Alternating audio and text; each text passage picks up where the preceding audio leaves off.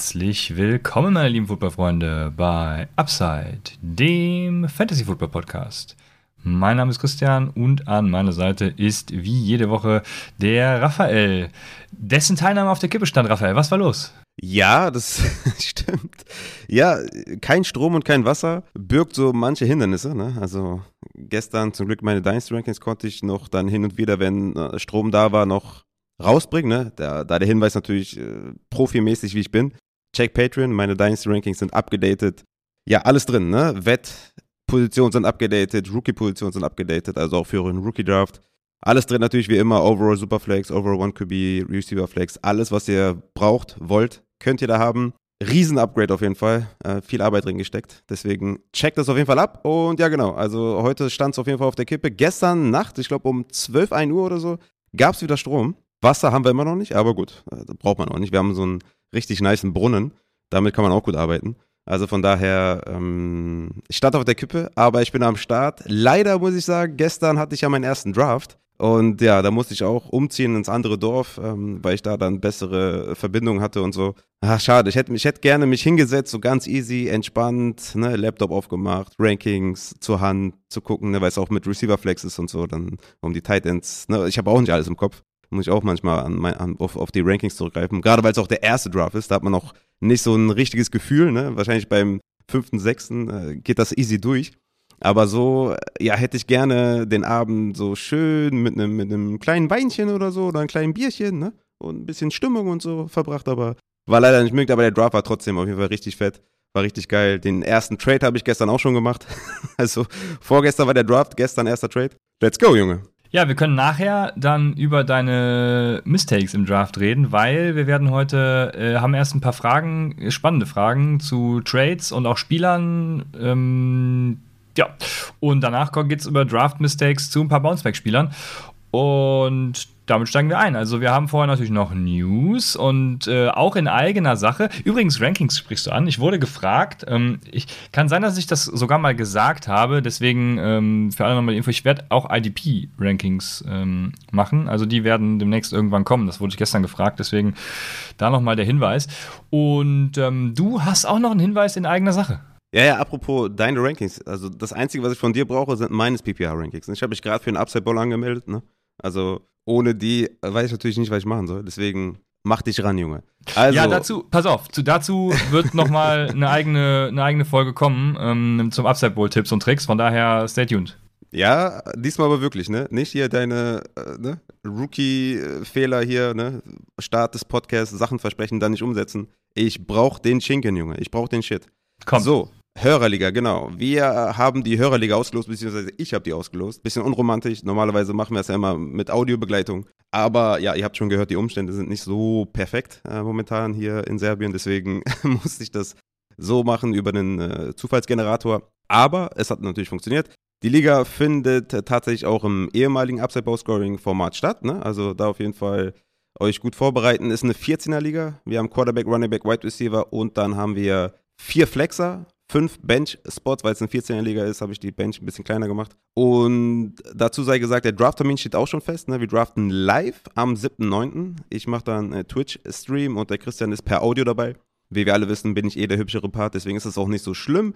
Und der Draft findet statt um 20 Uhr. Ne? Also da auf jeden Fall mir eine DM schreiben, ob ihr da könnt, weil das ist ein Live-Draft. Und sollte einer von euch nicht dabei sein, werden wir dann wahrscheinlich äh, ja live dann jemanden nachnominieren, weil ich will schon habe keine Lust auf einen, auf einen Autopick-Generator. Deswegen sagt mir auf jeden Fall Bescheid, ob, ihr dabei sein könnt. Die Frist ist am 27.08.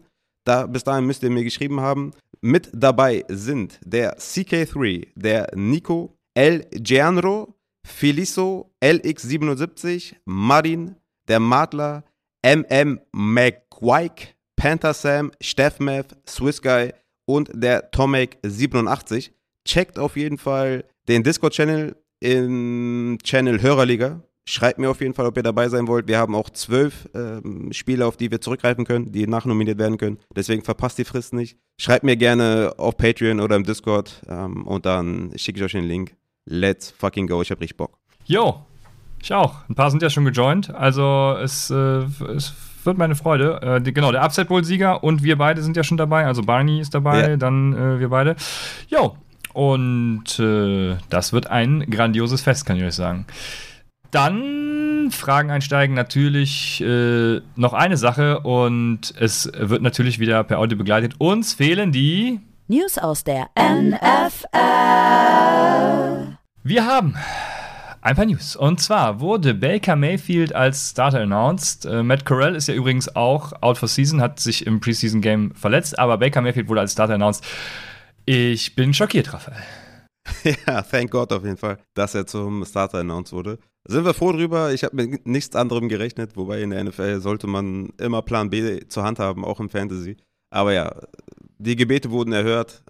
Es ist alles in line für DJ Moore und für meinen Sleeper-Kandidaten Robbie Anderson. Let's go. Ich hab Bock und ich hoffe, Baker rafft sich und ja, ist zum Beispiel in Superflex, wenn er da so als dritter, vierter Quarterback geht, eine, eine, ja, eine zukunftsorientierte Lösung da für euch und dass er da jetzt nicht verkackt und dann ja, wird er wahrscheinlich schwierig noch einen Job bekommen. Ist wahrscheinlich seine letzte Chance, denke ich mal. Ja, ich war letztes Jahr einfach im falschen Jahr. Dieses Jahr Top 10 Quarterback.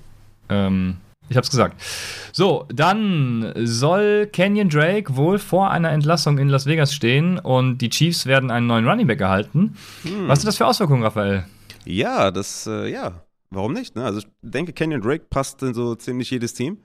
Er hat ja mehrere, ja, ich sag jetzt, also er ist jetzt nicht irgendwo überschnitt, überdurchschnittlich gut oder Elite oder so, aber er ist überall durchschnittlich, würde ich sagen. Ne? Im Passing Game ist er durchschnittlich, als Rusher, between the Tackles und so, das, das passt schon. Hat er bei den Cardinals auch ziemlich gut an der Goal-Line funktioniert und so. Er kann vieles, jetzt nicht auf Elite, aber ich denke, er passt doch überall rein. Und ich denke, der könnte ein Backfield ziemlich durcheinander wirbeln. Und wenn er bei den Chiefs zum Beispiel landet, ja, dann heißt das auf jeden Fall Downgrade CH, ähm, weil gerade auch Goal-Line, ne? Äh, Drake hat da auf jeden Fall bei den Cardinals gut abgerissen. Bin gespannt, was da passiert. Ich denke, das sind gute News für, für Samir White, schon mal auf jeden Fall, dass er da der Clear Backup ist für Jacobs.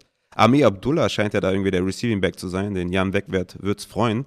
Bin mal gespannt, wie sich da alles auswirkt. Aber für Jacobs eigentlich auch ganz gute News, würde ich mal sagen. Ich weiß nicht, wie viel Kenny Drake wirklich gesehen hätte. Wahrscheinlich nicht viel, wenn sie ihn sowieso einfach entlassen. Aber interessant auf jeden Fall, dass man ihm letztes Jahr noch so viel Geld gegeben hat und jetzt möchte man ihn entlassen. Aber ja, es sind gute News für Sammy White als Backup, für Josh Jacobs glaube ich auch und insgesamt könnte das ein Backfield auf jeden Fall massiv schädigen. Falls er denn tatsächlich gecuttet wird, wo, wo, was wären gute Destinationen für ihn? Ja, es, es, es, kommt natürlich immer darauf an, was will man jetzt für ihn. Ne? Will man für ihn jetzt irgendwie eine Receiving-Rolle, will man für ihn eine Goal-Line-Rolle? Du weißt ja, die Backfields in der NFL sind jetzt nicht unbedingt offen. Ne? Also es ist ähnlich wie die Point Guard-Position in der NBA. Da gibt es einfach nicht viele Spots, die frei sind. Also ich fände Chiefs schon eigentlich gar nicht so schlecht. Ne? Also müssen dann die Chiefs irgendwie gucken, was sie damit machen und wie sie da ihre Spiele einsetzen. Aber das ist, glaube ich, eine ganz gute Destination. Ne? Ist natürlich dann für Pacheco, den Hype, äh, wird das jetzt nicht unbedingt dann weitertragen. Für CH wäre es natürlich auch ein harter Hit.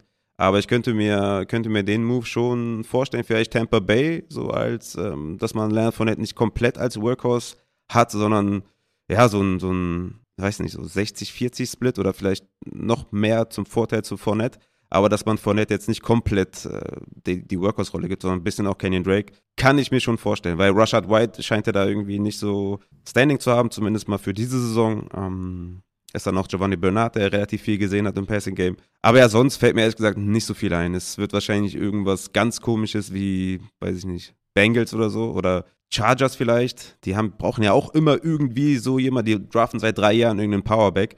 Jetzt ist Joshua Kelly momentan wieder in Front, weil Spiller irgendwie im Training Camp nichts gerissen hat, hat sich jetzt auch noch verletzt. Also da ist wieder Joshua Kelly Time. Vielleicht dahin, ja, vielleicht ähm, da so als Komplementärback zu Eckler. Was passiert mit James Conner, wenn er seine alte Freundschaft äh, wieder aufleben lässt zu Cliff Kingsbury und den ganzen anderen und dann mal kurz zwei Stündchen ein bisschen in den Südosten reist? Ja, das, das würde ja gar keinen. Das, das, also, das wäre ja wirklich auch. Also, das ist ja auch das Krasse bei den Raiders gewesen. Er war ja quasi Powerback oder Between the Tackles äh, Running Back bei den Cardinals und zuvor war er eigentlich immer der Receiving Back. Ne? Also er war ja nie quasi ein Spieler, der 15 Rushes bekommen hat, sondern eigentlich immer über die Receptions kam. Bei den Cardinals sah er so aus, als wenn er noch nie in seinem Leben Ball gefangen hat. Ne? Also sah ziemlich behäbig aus. Das wäre natürlich eine, eine, crazy Rückkehr, kann ich mir nicht vorstellen, aber das wäre natürlich dann für James Conner äh, nicht gut. Also ich kann mir nicht vorstellen, dass sie ihn dann als Receiver einsetzen sondern halt wieder als Runner. Und äh, ja, das, das wäre auf jeden Fall nicht gut. Also, also James Conner ist mein Running Back 12, ne? weil einfach äh, Workhorse kind of sein wird und ähm, Das wäre auf jeden Fall ein Okay, genug der Kaffeesatzleserei. Wobei, vielleicht ist das ja auch eine Destination, weil es gibt in Seattle nur noch einen Running Back die ersten Wochen. Denn Kenneth Walker ist verletzt mit äh, hier äh, Sports Hernia. Ich habe immer noch nicht gegoogelt, was das genau ist und heißt, aber wir haben ja jetzt unseren super deutschen Fantasy-Doktor auf Twitter, deswegen äh, kriegen wir da alles erklärt. Und genau, wird wahrscheinlich ein bisschen fehlen. Also, was ist da los? Genau, dieser super coole deutsche Sports-Doktor, Fantasy-Doktor hat auch gesagt, es ist keine Sports Hernia, sondern normale Hernia. Deswegen äh, könnte er auch Woche 1 wieder fit sein. Aber was auf jeden Fall feststeht, dass er so gut wie safe halt erstmal easy reingefeedet wird. Ne? Also die ersten Wochen sind wir eh schon davon ausgegangen, dass Kenneth Walker vielleicht nicht, äh, nicht so viel sieht wie zu, zum Ende der Saison, aber jetzt scheint es auf jeden Fall sicher, dass äh, da Penny auf jeden Fall erstmal die Oberhand hat. Und ja, interessante Entwicklung auf jeden Fall. Ne? Mal gucken, wie lange dann Penny fit bleibt. Ne? Vielleicht kommt dann Drake, wenn der sich auch noch verletzt. Aber das wäre das wär schon mal zum Beispiel interessant. Wobei die auch dann wieder alle drei relativ ähnlich wären. Ne? Die bräuchten halt einen Receiver irgendwie, Ja. der nicht DJ Dallas heißt. Deswegen, ja, mal, mal schauen. Äh, Kenneth Walker soll Woche 1 wohl fit sein. Äh, ist natürlich immer noch questionable, aber wenn er fit ist zur Woche 1, dann wird er wahrscheinlich auch nicht viel sehen. Ja, Hernia übrigens äh, Leistenbruch. Das ist ja, das ist ja bekannt. Gut, dann haben noch übrigens haben wir einen, der damit ähm, vertraut ist. Da kommen wir nachher am Ende noch zu. Erinnere mich daran, dass ich dazu noch was sage. Und zwar kommt jetzt erst nämlich Michael Thomas. Ah, Raphael, de deine Lieblingsverletzung und äh, was ist mit Michael Thomas los? Sag es. Ja, das stimmt. Das ist wirklich, das ist wirklich die Fantasy-Verletzung, vor der wir alle Angst haben, ist Hamstring. Ist nur, ist nur Grade One. Also es ist ein leichter Hamstring über Michael Thomas. Aber so ein kleiner Setback jetzt im Progress, der okay war. Ne? Also die Timeline ist überschritten schon längst, ne? bei ihm eigentlich. Aber ähm, zuletzt sah der Progress auf jeden Fall gut aus. Ne? Ist, ist Cuts gelaufen, ist Routen gelaufen, sah smoother aus, war nicht mehr der Carsten Janka von, von der ersten Trainingssession, die wir gesehen haben. Also ja, ähm, ist auf jeden Fall ein Rückschlag. Ne? Ich habe ihn auf jeden Fall auch downgraded in den Dynasty Rankings, weil es ist natürlich immer so, wenn du so lange raus bist, dann ist das Erste, was dir wahrscheinlich äh, zwickt, ist, ist der Hamstring. Und wenn man da nicht, äh, ja, wenn man da nicht irgendwie geduldig rangeht, dann hast du, hast du lange Probleme damit, ne? Also wenn sie ihn jetzt irgendwie richtig langsam rein, reinfeeden und so, dann könnte er auf jeden Fall mit to End Season auf jeden Fall richtig performen. Aber ich denke, dass Woche 1, 2, 3 werden wir nicht den Michael Thomas sehen, den wir uns vor diesem Setback erhofft haben, würde ich mal so sagen. Also ich bin schon davon ausgegangen, dass er Woche 1 sehr gut fit ist und da auf jeden Fall auch seine, seine Sache macht. Ne? Aber jetzt scheint das so, dass es ihn, glaube ich, ein bisschen zurückwirft. Ne? Aber Ja. mal abwarten, wie die nächsten Wochen so verlaufen. Wir haben ja noch ein paar Wochen bis Saisonstart. Es ist Chris Olavi Time, also es wird geil. Ich habe richtig Bock drauf und es wird, es wird einfach knallen. Es wird richtig knallen. Ich hab Bock.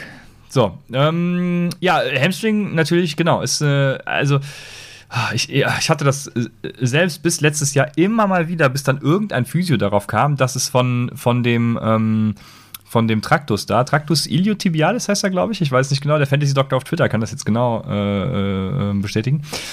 Äh, oft bekannt auch fürs Läuferknie übrigens. Aber ja, daher kam es bei mir, dass ich immer wieder damit zu kämpfen hatte und äh, ab einem bestimmten Alter wird das halt auch dann immer, ähm, immer fieser und wenn man keinen guten Physio Hashtag hat, dann, dann wird's ja, genau. Also deswegen ist es, das ist auch so ein, das ist eine schwer vorhersehbare Verletzung, die eigentlich total simpel und einfach ist, die aber Hashtag Julio Jones langwierig sein kann. Deswegen ist das tatsächlich concerning. Jetzt ist natürlich die Frage, die alle interessiert, wie fällt er in deinem Ranking? Ja, müsste ich dann hier für Redraft auf jeden Fall nochmal anpassen. Ne? Er war mein Wide Receiver 22, weil der Progress einfach sehr, sehr gut war und Top 5 Upside hat. Das wissen wir, glaube ich, alle. Ja, ich würde ihn, glaube ich, da in die hinteren oder in die Mit-30er jetzt packen, weil einfach die, also, ne, immer natürlich abwarten, was wirklich ist und so. Aber wenn ich jetzt morgen draften müsste, würde ich ihn wahrscheinlich, äh, hätte ich wahrscheinlich einen Woods oder Mooney lieber als einen Michael Thomas, äh, um das mal so zu sagen, weil, ja, äh, er hat lange nicht gespielt, Hamstring muss auskuriert werden. Ich meine, wir haben ja wenigstens noch keine Saison. Wenn es jetzt In-Season gewesen wäre, dann wäre ich jetzt komplett off, weil ich dann genau wüsste, sie würden ihn zu früh zurückbringen. So mh, hoffe ich mal, dass die da auf jeden Fall geduldig sind und er wenigstens dann ab Woche 3, 4 richtig zurück ist. Aber ich werde da nochmal eine Injury-Update-Folge machen. Vielleicht auch mit Gast, wer weiß. Und äh, da werden wir nochmal alles besprechen auf jeden Fall. Aber ich bin da jetzt erstmal so, ich würde sagen, so Wide Receiver 35, 34 Range. Ich würde ihn schon gute 10, 12 Spots zurückpacken. Wer könnte dieser Gast wohl sein? Also, Wer könnte das wohl ich sein? Weiß, ich weiß, ich weiß es, noch nicht, aber ich, ich habe da eine Vermutung. ähm, ja. ja. genau. Ähm, ich, ja, klar, also glaube auch, äh, downgraden muss man ihn. Und des, deswegen sind unsere Floor- und Ceiling-Upside-Tags äh, ja auch nochmal sehr interessant, ne, weil man dann eben sehen kann. Also, Michael Thomas hat natürlich viel, viel mehr Upside als ein Daniel Mooney zum Beispiel. Ja, auf jeden aber Fall. Das Risiko ist einfach da, ne? deshalb ganz klar. Ja. Dann haben wir einen letzten Punkt, äh, den du mir mitgeben wolltest. Ich glaube, das ist aber schon Wochen her, oder? Wolltest du ihm jetzt hier einen Tribute äh, geben? Das ist James White, der seine Karriere beendet hat. Ja, so ein bisschen. Tribut zollen ist immer gut. Ähm, ja, ich weiß nicht, ob wir es erwähnt hatten, weißt du, deswegen äh, wollte ich nochmal drauf zurückkommen. Ich dachte, jetzt kommt hier, jetzt kommen hier fünf Minuten. Ich dachte, ich kann romantische Musik noch nee, einspielen. Nee, nee, so einer bin ich nicht. Ich bin eher. Äh die, die Zeiten sind vorbei, Christian. Wir sind ja schon über 30. Junge. Ja, okay. Ähm, also ja, James White hat die Karriere leider beendet, ist natürlich ein, ein Held für New England Patriot-Fans. Aber Fantasy-wise wollte ich das mal ansprechen, dass es natürlich für Damien Harris und Ramondre Stevenson, speziell für Stevenson, der im Passing-Game vielleicht eine Rolle haben könnte, ein Upgrade bedeutet. Wobei Ty Montgomery äh, in der Preseason jetzt auch mehr, mehrere Male auf Third Down auf dem Platz stand. Also ne, es bleibt natürlich New England Backfield, das ist natürlich ganz klar. Aber wenn einer profitieren sollte, dann ist es meiner Meinung nach Stevenson. Deswegen das nochmal kurz dazu. Ich denke, da stimmst du mir. Ja, da stimme ich dir in der Tat zu. Und ich erinnere mich, dass ich gesagt habe, erinnere mich an was. Und das sind so, also ich will jetzt hier keinen großen Preseason-Abriss machen, aber ein Spieler, äh, der mich besonders interessiert hat und ähm, ja, der für Aufsehen gesorgt hat, auch weil die Cardinals Defense wieder so aussah wie 2020. Das heißt, du kannst einfach jeden Teil gegen sie aufstellen. Ähm, das war Isaiah Likely, der mm. hat beeindruckt in seinem Preseason-Game. Und ich möchte, wie soll ich sagen, ich möchte ähm, sensibilisieren. Weil, äh, also erstmal ist es natürlich, wenn Preseason deine äh, Takeaways quasi confirmed, dann ist es natürlich immer geil. Also, ich glaube, mhm. äh, die Ravens äh, 13 Personal kann tatsächlich, äh, rückt immer mehr ins, in den Bereich des Möglichen. Also viel wahrscheinlich auch 21, 22 und auch 13 Personal bei den Ravens. Ähm, so dass Mark Andrews natürlich als Wide Receiver eingesetzt wird und äh, dann eben noch Likely und Collar vielleicht sogar auf dem Feld stehen. Und das Wichtige, was man, also Isaiah Likely und Charlie Collar waren ja die beiden besten Receiving Tight Ends der, äh, der also der, Draft Class. Leute mit dem Rookie Guide werden das natürlich wissen.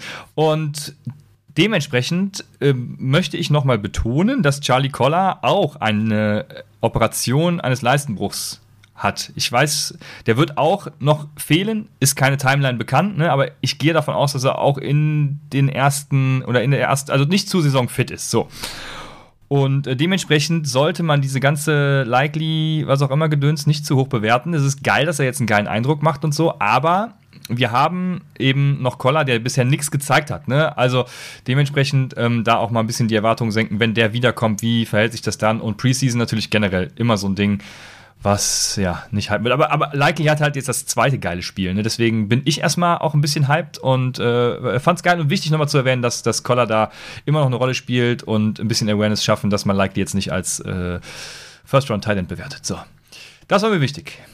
Also, also likely ist likely unlikely. Ja. okay, das lasse ich so stehen. Und dementsprechend gehen wir rein jetzt nach den News. Wir gehen rein in erstmal drei Fragen. Wir haben die erste Frage, die uns wahrscheinlich ein bisschen Zeit kosten wird. Die kommt von äh, 77 Eli 77, der fragt oder sagt: Vielleicht habt ihr ja mal Lust, in irgendeinem der nächsten Podcasts was über Trade-Kultur zu erzählen. Wäre echt mal interessant. Was gibt es für Do's or Don'ts? Was sind grundsätzlich eure Erfahrungen und wie sollte man miteinander umgehen, um am Ende des, um am Ende gute Trades zustande bekommen, sodass beide Seiten einigermaßen glücklich sind? Ja, ich weiß nicht, wer zuerst reingehen will. Ja, heikles Thema. Ähm, wer, ist, wer, wer ist für sowas zuständig, für heikle Themen? Ich oder was? ich weiß es okay, nicht. Ja. Starte mal, fang, okay. mal, fang mal Also ich finde, die Frage ist schon so richtig aus Frust heraus und, und so richtig negativ geschrieben, weil also, ich habe äh, bei Arcade letzte Woche war es, glaube ich, nee, vorletzte Woche eine Folge über ähm, Decision-Making Biases und so gemacht. Da kommen auch Trades drin vor. Und diese Frage ist schon, unterliegt schon komplett dem Zero-Sum-Bias, weil so, dass beide Seiten einigermaßen glücklich sind. Äh, Eli, was, alles gut bei dir? Ich, also, ich mache mir Sorgen gerade, weil das suggeriert ja schon, dass man nicht glücklich ist mit einem Trade und einen Kompromiss finden muss, bei dem beide Seiten einigermaßen glücklich sind. Aber das ist ja halt gar nicht der Fall. Äh, es sollen ja beide Seiten in einem Trade mega glücklich sein. Und nicht nur einigermaßen. Und da kickt ja der Zero-Sum-Bias komplett rein, ähm, so wie sich das hier auch schon anhört bei dir auch, weil ein Trade hat eben nicht die Null als Summe. Es gibt keinen Gewinner und Verlierer, sondern die besten Trades sind die Trades, bei denen beide Partner gewinnen. Habe auch was zu Trade-Typen schon gesagt, ähm, zu Biases äh, könnt ihr alles äh, nachhören. Also es gibt verschiedene Trade-Typen meiner Meinung nach. Es gibt äh, eine Art von toxischen Trade-Typen und eben Trade-Typen, die versuchen für beide Seiten das Gewinnbringendste rauszubringen. Ähm, äh, aber erstmal, was es für Do's und Don'ts gibt, meines Erachtens, ich habe mal hier vier Sachen mir einfach mal aufgeschrieben. Das ist das Don't ist für mich so, das wissen Leute bei mir zum Glück mittlerweile. Ich kriege mittlerweile auch immer direkt gute, faire Angebote. Das ist das, dieses Einstiegsangebot. Also, wenn ihr so dieser toxische Trade-Typ seid, dann steigt ihr mit so absurden Vorstellungen ein und ähm, äh, haut dann einfach einen Trade raus, ne? Brandon Cooks und Albert O für JT und Evan Kamara oder so. Weil es ja nur ein Einstiegsangebot, ne? Man kann ja verhandeln. Und dann sage ich immer schon, dann gehen meine Mittelfinger hoch und ich sage, komm, lass es einfach sein, weil Einstiegsangebote kannst du ja knicken. Entweder kommst du mit was Vernünftigen rein oder nicht. Und äh, an diese Typen, die, also man kann das machen, ne? ihr könnt das auch gerne machen von mir aus, aber dann, wenn ihr so absurde, dumme Einstiegsangebote in meinen Augen schickt, dann slidet vorher wenigstens in die DMs ne? und macht so einen Scheiß nicht direkt einfach kommentarlos über Trades. So, erstes, don't, beziehungsweise wie man es dann tut. Zweitens, so sinnlose Angebote. Das, das erlebe ich total oft. Also, mit sinnlosen Angebote meine ich, die einfach keinen weiter, oder beziehungsweise die dich dann wahrscheinlich schon weiterbringen, aber dein Gegenüber halt null. Also was, wenn ich jetzt Jonathan Taylor, CMC und Camara habe, ich kenne jetzt keine Liga, in der das gerade möglich ist, aber ne, mal so ganz platt äh, so aus dem Kopf heraus, wenn ich die drei Runningbacks habe, also was bringt es mir dann, wenn du mir einen weiteren Runningback anbietest und ich vielleicht noch einen Wide Receiver loswerden soll, äh, ne? Also macht halt gefälligst eure Pong Research guckt, wo die Needs der anderen Teams sind und dann bietet Trades an, die Needs der anderen Teams bedienen mit euren Spielern, wovon ihr dann eben auch was habt. Dann, also keine sinnlosen Angebote. Ich glaube, es ist klar, was ich damit meine. Dann, ähm, Pong ist ein gutes Stichwort, weil mittels Pong kommt man ja dann auch dazu, die Weekly Pong-Analyse in der Redraft weiß man ja dann auch, was andere Owner wertschätzen. Ne? Also wenn man so sich die Teams der anderen Owner anguckt, was die, wie die so ähm, ihr Roster gebildet haben und so, dann weiß man eben ganz gut, auf welchen Spielertypen die so stehen und man kann dann auch ein bisschen in ja, Verhandlungen einsteigen, in die DMs und so, so dass man eben auch keine dieser Einstiegsangebote machen soll. Also das dritte Du ist, guckt euch die Roster der Gegner an und dann wisst ihr, wie die so ticken. Das letzte ist, macht halt keine, ähm, ja, ich weiß nicht, wie man sie nennen will, so Trash-Trades, ne? Also Trash bleibt Trash, ne? Auch wenn es viel Trash ist. Also wenn ich jetzt drei ähm, vergammelte Äpfel in den Topf werfe, ist das immer noch nicht besser als der eine, den ich dann in den Topf werfe. Ne? Also es bringt mir halt nichts, wenn ich einen Albert O, einen Noah Fant und einen Sony Michel angeboten kriege für einen Brandon Cooks, weil dann muss ich im Zweifel noch einen Spieler droppen, der viel wertvoller ist als einer der drei. Ja, keine Trash-Angebote. So, das waren so vier Dinge, die ich äh, mir aufgeschrieben habe, die mir direkt in den Kopf kamen. Ähm, aber ich bin gespannt natürlich auf deine Do's und Don'ts und was auch immer, Takes. Mm, ja, ist auf jeden Fall nicht falsch, was du sagst. So viel möchte ich schon mal, also damit möchte ich einsteigen auf jeden Fall. Ich, ich sehe es ja, ja anders, ne, als du. Ähm, aber ich, ich würde mich niemals als toxischen Menschen bezeichnen, deswegen würde jetzt auch toxischer Trade-Partner nicht passen. Aber mm, guck mal zum Beispiel, habe ich ja in unserer Dynasty für Antonio Gibson einen Second und einen Third geboten, ne? Ist das, äh, ist das frech für dich? Ja, ja, für mich ist das frech. Genau. Weil du natürlich Antonio Gibson Believer bist, ne? Ist richtig. Ja, oder? noch nicht mal Believer. Also selbst wenn ich Antonio Gibson auf, ähm, wo haben die meisten ihn wahrscheinlich irgendwo mit 20er, ne? Also er hatte die beiden letzten Jahre waren Top 15 Finishes. Ähm, selbst wenn man davon ausgeht, dass er irgendwie da Arbeit an Brian Robinson oder was auch immer verliert, dann ist er halt immer noch äh, mindestens mal ein solider Flexer. Er ist halt ein Running Back 2 dann immer noch. Ähm, oder im schlechtesten Fall Running Back 2, 3 Borderline. Ähm, also mindestens solider Flexer. Äh, ne? Und dementsprechend, äh, ja, äh, würde ich auch direkt wegklicken ohne Kommentar und nichts mehr schreiben. Ja, das ist interessant, weil ich bin ja der Meinung, man muss sich am aktuellen Markt orientieren. Ne? Und wenn man, wenn man mal schaut auf Twitter oder, oder sonstige Plattformen, es ist schon, es ist schon eher die Regel, dass Leute komplett off sind. Ne? Ich habe auch schon einige Experten gesehen, die den in den äh, Ende 30er haben. Ne? Ich bin ja grundsätzlich immer der Meinung, ein Startangebot ist schon mal ein, ein Zeichen, dass man bereit ist zu traden. Es gibt ja sehr, sehr viele in eurer Liga, die keinen einzigen Trade machen werden. Ne? Und von denen werdet ihr auch keine Angebote bekommen. Und meiner Meinung nach ist immer, wenn du schon ein Angebot bekommst, doch geil. So, damit kannst du verhandeln. Und es gibt ja den Counter-Button bei Sleeper. Damit kann man sehr gut arbeiten. Das heißt, wenn dir der, der Third und äh, Third nicht passt, ähm, äh, Second und Third nicht passt, dann kannst du einfach justieren und schickst ein anderes Angebot zurück. Aber ich finde, meiner Meinung nach, Second und Third für Antonio Gibson in der jetzigen Situation, wo alle off sind, also ich bin jetzt nicht so off wie, wie andere, ne? Und du bist ja nochmal noch mal höher auf jeden Fall. Aber in der jetzigen Situation ist das ein absolut faires Startangebot, absolut fair. Das als frech zu bezeichnen, ist meiner Meinung nach ein Ego-Problem. Moment, wenn du jetzt, wenn du mich jetzt des Ego-Problems bezichtigst, dann kann ich dir mal gerade sagen, dass ich vollkommen der Meinung bin, man muss sich am Markt orientieren und ich mich dann frage, wo, was hast du für einen Markt? Also was hast du für einen Blick auf den Markt? Weil, wenn ich mir den Markt angucke und zum Beispiel, ähm, man kann sich ADPs nehmen, man kann ECR nehmen, was weiß ich. Wenn ich mir zum Beispiel Dynasty Process angucke, die offenlegen, wo ihre Values herkommen, nämlich aus ähm, Projections und ECR, dann ist genau dieser Trade 465% in favor für die Antonio Gibson-Seite. Ja, der Markt ist alles. Ne? Es sind Gerüchte, es sind Tweets, es sind alles ist der Markt. Ne? Der Markt, also wenn du hier schon Dynasty Process wieder rausholst, also Trade Calculators, wie oft habe ich schon, weil ich weiß, dass Leute das benutzen, das als Startgebot genommen und es wurde als frech deklariert, obwohl es ein 50-50 Trade war oder äh, nahezu 50-50. Also das ist auch kein, ist auch kein, ähm, ist auch keine Präferenz, ja in diesem Calculator spiegelt sich ja nicht die ganze NFL-Welt wieder. Ne? Das muss man ganz klar festhalten.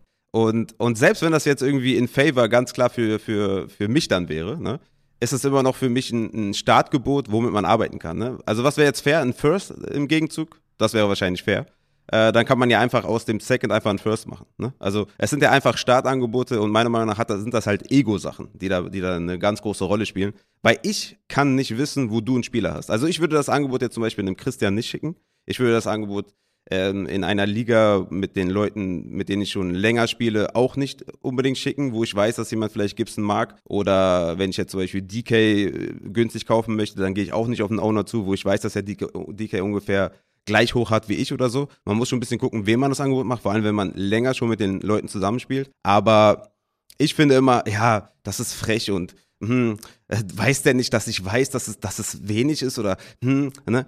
Ja, ist doch einfach nur ein Startangebot. Entspann dich. Ne? Für mich ist es eindeutig ein Ego-Problem und man sollte sich das, das, einfach nicht persönlich nehmen, meiner Meinung nach. Ne? Sondern es ist einfach ein Startgebot für einen Trade und entweder arbeitest du damit oder halt nicht. Ne? Und ich, ich finde ganz klar, dass äh, jedes Startangebot schon mal ein gutes Angebot ist, weil es gibt genug Ligen, wo nichts passiert, wo gar nichts passiert.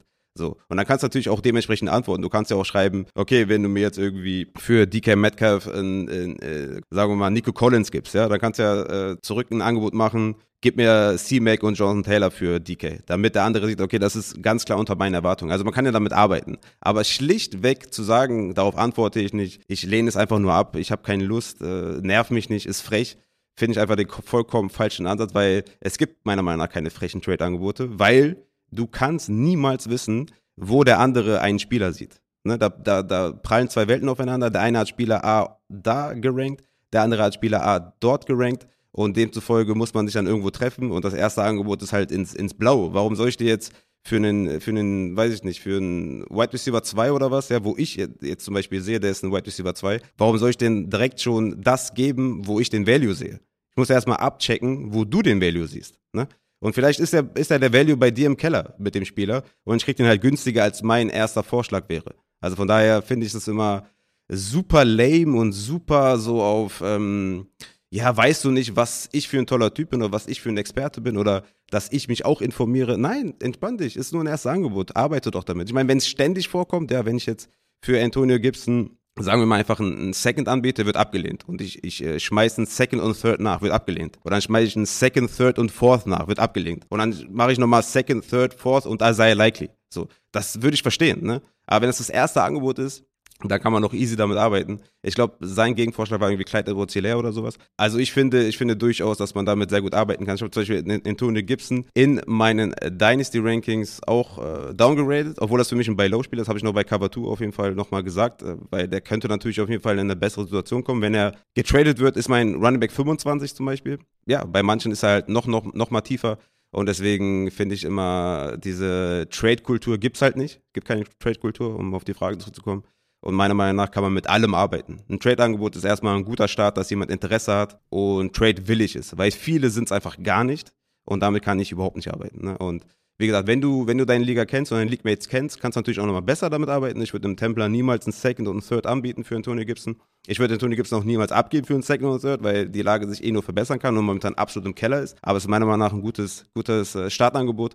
Und jeder, der irgendwelche Angebote als frech bezeichnet, ja, der ähm, nimmst du persönlich. Ne? Also ich kann das nicht nachvollziehen. Und die Kommentare auf Twitter haben es ja auch quasi gezeigt. Ne? Da waren ja auch geteilte Meinungen da. Ne? Ähm, von ist fair, würde ich annehmen, bis ist mir zu wenig, würde ich countern, bis ist frech. Also da war alles dabei. Ne? Also das siehst du schon. Ähm, ich kann niemals wissen, wo du einen Spieler hast. Bottom line. Ich weiß nicht, wo du ihn siehst. Ich check erstmal die Range ab, ja? wo du sie, wo du ihn sehen könntest und versuche natürlich meinen Schnapp zu machen, ist klar. Aber solltest du ihn doch höher sehen, könntest du ja mit deinem Counter mir zeigen, wo du ihn ungefähr siehst und ich könnte dann nochmal countern und dann könnten wir zusammenkommen. Also wo ist das Problem? Oder beschäftigt sich nicht mit Biases, weil jedem Angebot wohnt dann nämlich der Anker-Bias in. Deshalb kann ich nur empfehlen, diese Angebote abzulehnen und äh, dann gerne in die DMs zu sliden, weil der Omission Bias kickt natürlich auch rein. Hört die Folge einfach. Ähm, äh, Aber wo ist der Unterschied zwischen, zwischen äh, DM-Sliden oder einfach countern? Ja, gut, du kannst auch einfach mit einem äh, völlig absurden Gegenangebot countern, dann setzt du halt den nächsten Anker. Das äh, ist ja aber, also dann schaukelt sich das Spielchen ja Nee, hoch. du musst ja nicht den nächsten absurden dann ab, abspielen. Ja, und das ist genau das Ding. Okay, Wenn du keinen absurden machst, dann hast du halt den Anker, der von dir gesetzt wurde, und dann trefft ihr euch irgendwo in der Mitte, womit du dann unglücklich, oh nee, wo, so dass beide Seiten einigermaßen glücklich zu sein scheinen. Ähm, und das sollte halt nicht sein. Also, wo, wo, wo, nee, wenn, wenn du, sag, Moment, wenn du sagst, äh, Counter doch einfach, wo, warum schreibst du den Typen dann nicht vorher an und, und, und, und fragst ihn dann, was er für ähm, Anthony Gibson denn haben will? Genau diese Frage, die hast du doch immer, oder? Hast du nicht immer gesagt, du hast es, wenn Leute dir schreiben, was willst du dafür haben? Nee, ich hasse das nicht. Nee, warum? Dann kann ich ja mal. Aber ich kann mich sehr gut erinnern, dass du, dass du immer gesagt hast, wenn mir Leute schon schreiben, was willst du denn dafür haben, dann, dass sich das immer aufregt. Das, daran kann ich mich sehr gut erinnern. Also es ist, es ist einfach so, dass ich, ich will ja einfach mit meinem Angebot, das, erstens geht es viel schneller, wenn ich einfach ein Angebot schicke, als wenn ich hier stundenlang schreibe. Und, und man kann einfach direkt countern und du kannst mir damit signalisieren, was dein, wo du den Spieler siehst. Ich sehe gar keinen Grund für, in eine DM zu sliden und erstmal zu sagen, äh, was willst du denn dafür haben? Dann sagt er, ja, äh, mach doch erstmal ein Angebot. So läuft es doch immer. Wenn du fragst, was willst du haben? Ja, äh, mach mir doch erstmal ein Angebot. Ich weiß noch Ja gut, dann darf er sich ja nicht beschweren, wenn er so einen Anker kriegt. Ja, dann ist ja fein. Ja, man darf sich sowieso nicht beschweren, wenn man, wenn man ein Angebot bekommt, meiner Meinung nach. Weil das ist einfach ein Startangebot. Das ist ein Zeichen dafür, dass jemand traden will. Guck mal, ich habe zum Beispiel hier in meinem Trade, den ich gestern gemacht habe, wir haben uns, also das war natürlich auch dann, also wir haben uns erstmal ein Angebot geschickt, dann nochmal eins hin und her. Wir haben auch ein bisschen gequatscht und so, weil wir uns natürlich auch lange kennen und so. Aber bis wir zum Schluss gekommen sind, haben wir uns gegenseitig, nee, fünf Counters geschickt. So. Und wo ist jetzt das Problem? Also ich, ich sehe das Problem einfach überhaupt nicht ein Startangebot zu schicken, zu countern, zu countern, zu countern, zu countern und dann irgendwie zum Ergebnis zu kommen. Man kann ja irgendwann auch schreiben, ey, irgendwie passt nicht und äh, keine Ahnung, bringt mich nicht weiter oder so, ist auch gut. Ne? Aber einfach mal starten. Zum Beispiel hat jemand äh, Baker Mayfield auf dem Tradeboard gepackt in einer Superflex Dynasty. Ich habe Tom Brady, ich bin im Rebuild. Ich habe gesagt, ey, hier willst du Tom Brady haben? Also ich habe einfach nur abgeschickt, Tom Brady gegen Mayfield. Er hat geschrieben, er sieht sich momentan noch nicht irgendwie im, im, im Win-Now. Wenn es während der Saison irgendwie besser läuft, dann könnte er sich das nochmal überlegen. Habe ich geschrieben, ja, ich sehe dich als Win-Now-Team, deswegen dachte ich, wäre passend. So. Also, wo ist das Problem? Ich sehe es ich seh's als gar kein Problem an, äh, erstmal ein Startangebot äh, zu schicken. Natürlich sollte das irgendwie im Rahmen ja, sein. Das ist ja das, das Ding, was ich sage. Ich sehe auch kein Problem darin, Trade-Angebote zu schicken. Ja, aber selbst ein Second und Third für Antonio Gibson, was super bei Low wäre, ist ein, Sta ist ein Startangebot. Also, Brady gegen Mayfield ist auch ein Startangebot. Wie, also, siehst du das als Nee, frech, und das ist ja der Punkt. Das ist ja kein äh, Einstiegsangebot. Ja, das eine findest ja, du frech, das, weil das, weil das, eine, eine einfach. Das eine findest ja, du frech, ja, weil das, das eine einfach ein Einstiegsangebot, was völlig off ist. Und damit setzt du einen Anker und äh, der Anker ist niemals wieder zu heben. Also das, nee. Ja, für dich ist es völlig off. Für andere nicht. Das ist das, was ich meine. Und der ist natürlich zu heben, indem man sich einfach dann trifft und, und dem anderen klar macht, wo man den Spieler sieht. Also ich, ich weiß nicht, wie weit entfernt dann, äh, also, also Brady gegen Wen, äh, Brady gegen Mayfield ist ja auch für viele wahrscheinlich ein freches Angebot in, in Superflex. Bin ich mir ziemlich sicher. Weil der eine hört jetzt auf und der andere ist ein upcoming Star in einer neuen, was weiß ich, einen neuen, neuen Offense äh, und, und reißt jetzt ab und so und der andere hört halt nächstes Jahr auf. Und das ist ja eine Dynasty. Also ich kann mir gut vorstellen, dass viele da auch sagen würden, nee, ist total unfair und so.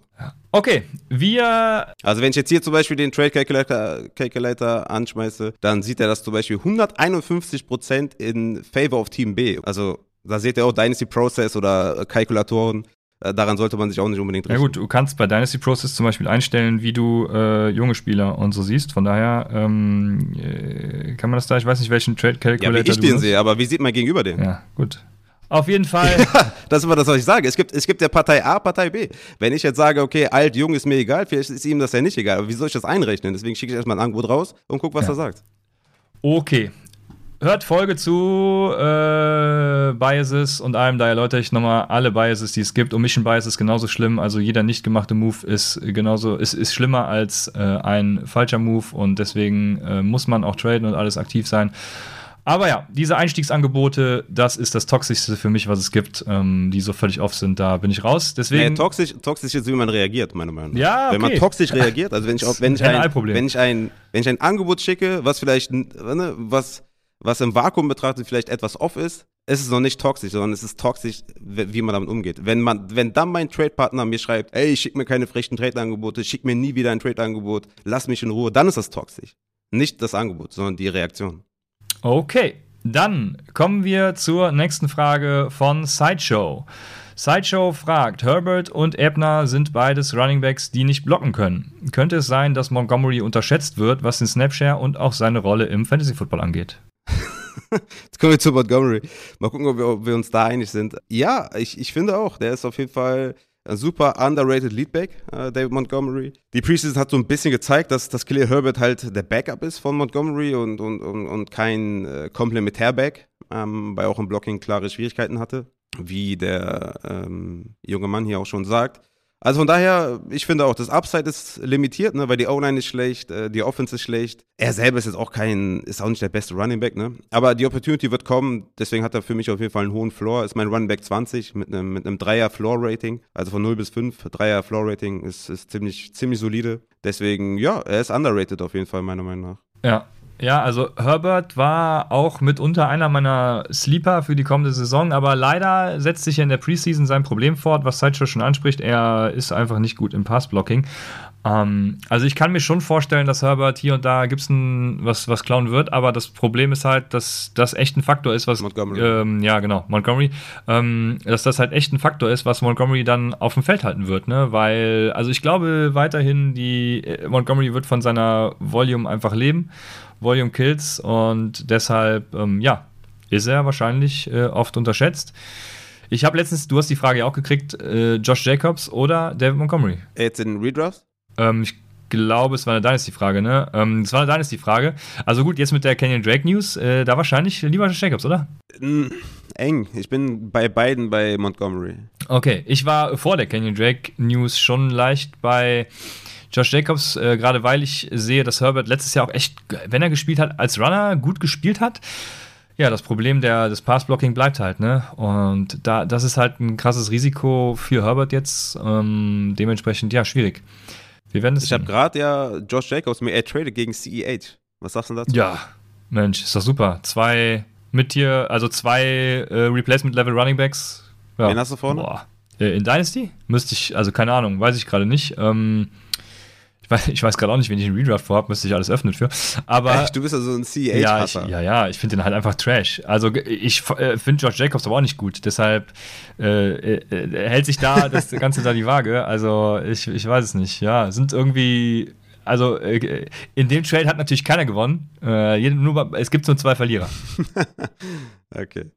Ja, dann hat Sideshow aber noch eine Frage, und zwar, welcher Spieler war länger verletzt und ist dadurch etwas in Vergessenheit geraten und könnte dieses Jahr richtig einschlagen? Jetzt bin ich gespannt.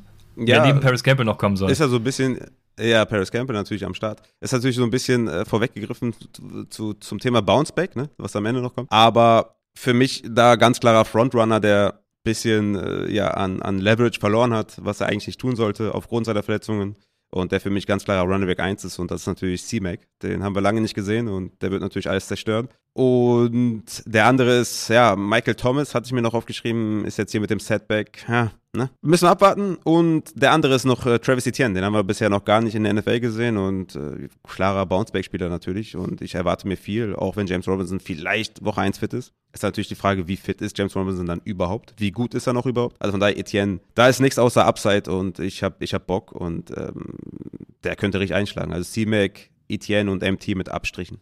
Ähm, ja, ich würde noch, also gut, Paris Campbell muss man natürlich nennen, äh, aber ich würde noch ein krasseres, äh, einen krasseren Spieler reinschmeißen und das ist Robert Woods. Ähm, mhm, den habe ich noch bei den ah, Ja, okay, gut, dann kommen wir, dann kommen wir da später drauf. Ja. Ja, kannst du trotzdem. Ja, also ich würde sagen, Robert Woods, ne, letztes Jahr für viele, inklusive mir ja auch, ähm, der Wide Receiver 1 in LA. Es war völlig glasklar, dass er vor Cooper Cup abschließen würde. Ähm, und jetzt kommt er halt nach, nach einem Kreuzbandriss, äh, quasi auch in der Form seines Lebens. Ne? Also nach einem Kreuzbandriss hat man sechs Monate Zeit, um sich äh, genau auf diese Saison vorzubereiten. Die hatte Robert Woods auch, er trainiert bereits voll mit. Äh, kommt er zu den Titans und bei denen wird er halt Wide Receiver 1. Klar, die Offense ist halt maximal schlechter als bei den Rams, aber er ist halt de facto Wide Receiver 1.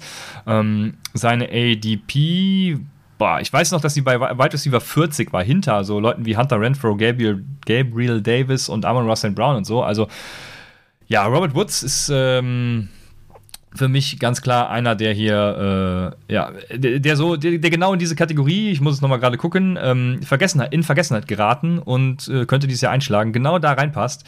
Jo, aber du hast ihn gleich noch bei den Bouncebacks, dann kommen wir nachher noch dazu. Ja, können wir es jetzt, jetzt sofort machen, wenn wir schon angesprochen haben. Es ist mein Wide Receiver 30 äh, übrigens, also ich bin da, glaube ich, höher als so die meisten. Ich habe auf jeden Fall richtig Bock. War gestern leider auch im Trade-Paket drin, aber gut, äh, man muss noch ein bisschen einstecken.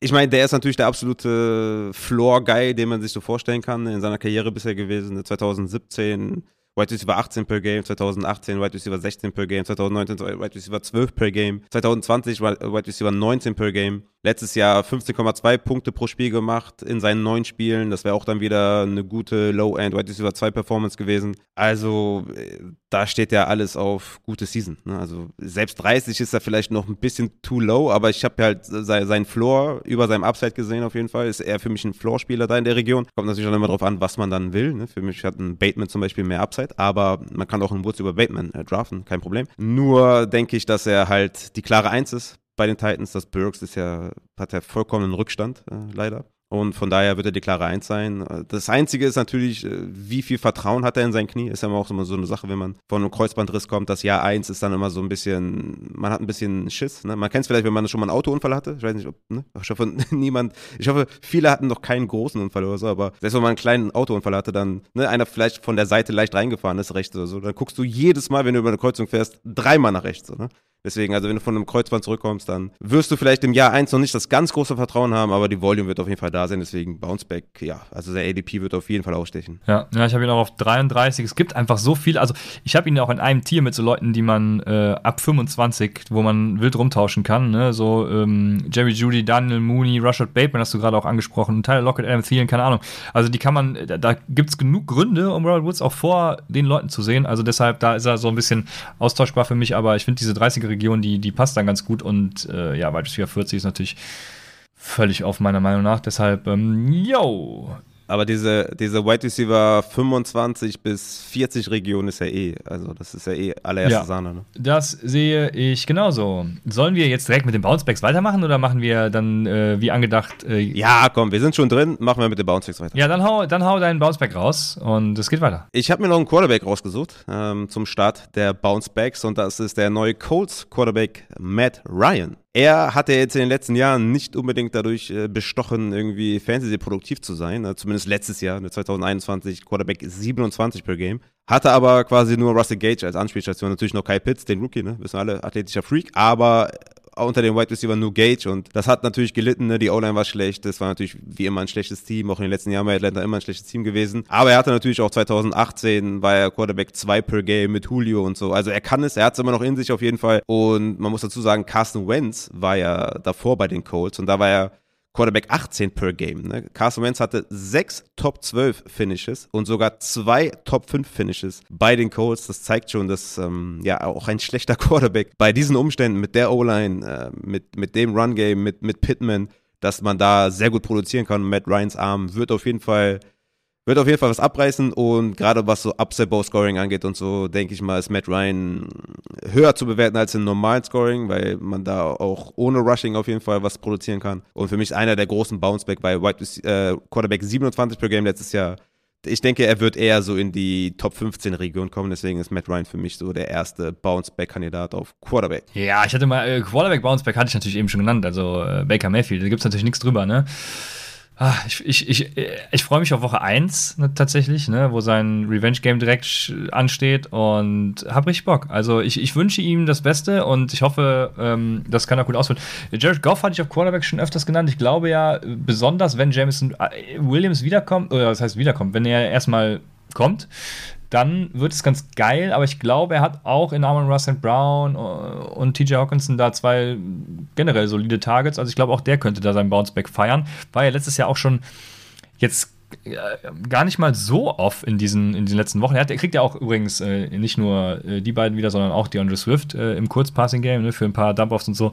Also ich glaube, der kann, kann durchaus. Und Hawkinson. Ja, ja, genau. Hawkinson und Amon Ra hatte ich, hatte ich schon genannt. Genau, die, diese drei Waffen dann halt. Ich glaube, das kann auch ohne äh, Jameson Williams dann schon ganz gut knallen. Also ich glaube, es ist jetzt kein Bounceback in die Top 10 irgendwie, aber ähm, er ist nicht mehr so oft wie ja, das letzte Jahr zumindest, würde ich mal behaupten. Kriegt er auch noch Chark, ne? Also ja, genau. Auch als äh, James Williams Replacement. Also doch, also die, die Waffen können sich sehen lassen, die O-Line sowieso. Also von daher denke ich auch, Jared Goff ist ein sehr beliebtes Target bei mir so als Quarterback. Drei, manchmal sogar zwei, wenn ich den noch, ne, wenn ich da noch einen vernünftigen Dritten dazu bekomme, wie in, wie in Mayfield oder sowas oder Mac Jones oder so, dass man halt irgendwie so zwei Low-End Quarterback 2 hat oder so. Kann auch mein Quarterback 2 sein, Jared Goff tatsächlich. Also ein beliebtes Target auf jeden Fall von mir. Und war letztes Jahr Points per Game, Quarterback 22. Ne? Also gar nicht so kacke, glaube ich, wie die meisten es gedacht haben. Ich war auch richtiger Hater, ne? ähm, wo, die, also wo der Wechsel kam zu den Lions, weil ich dachte, das ist ein ganz klares Only McVay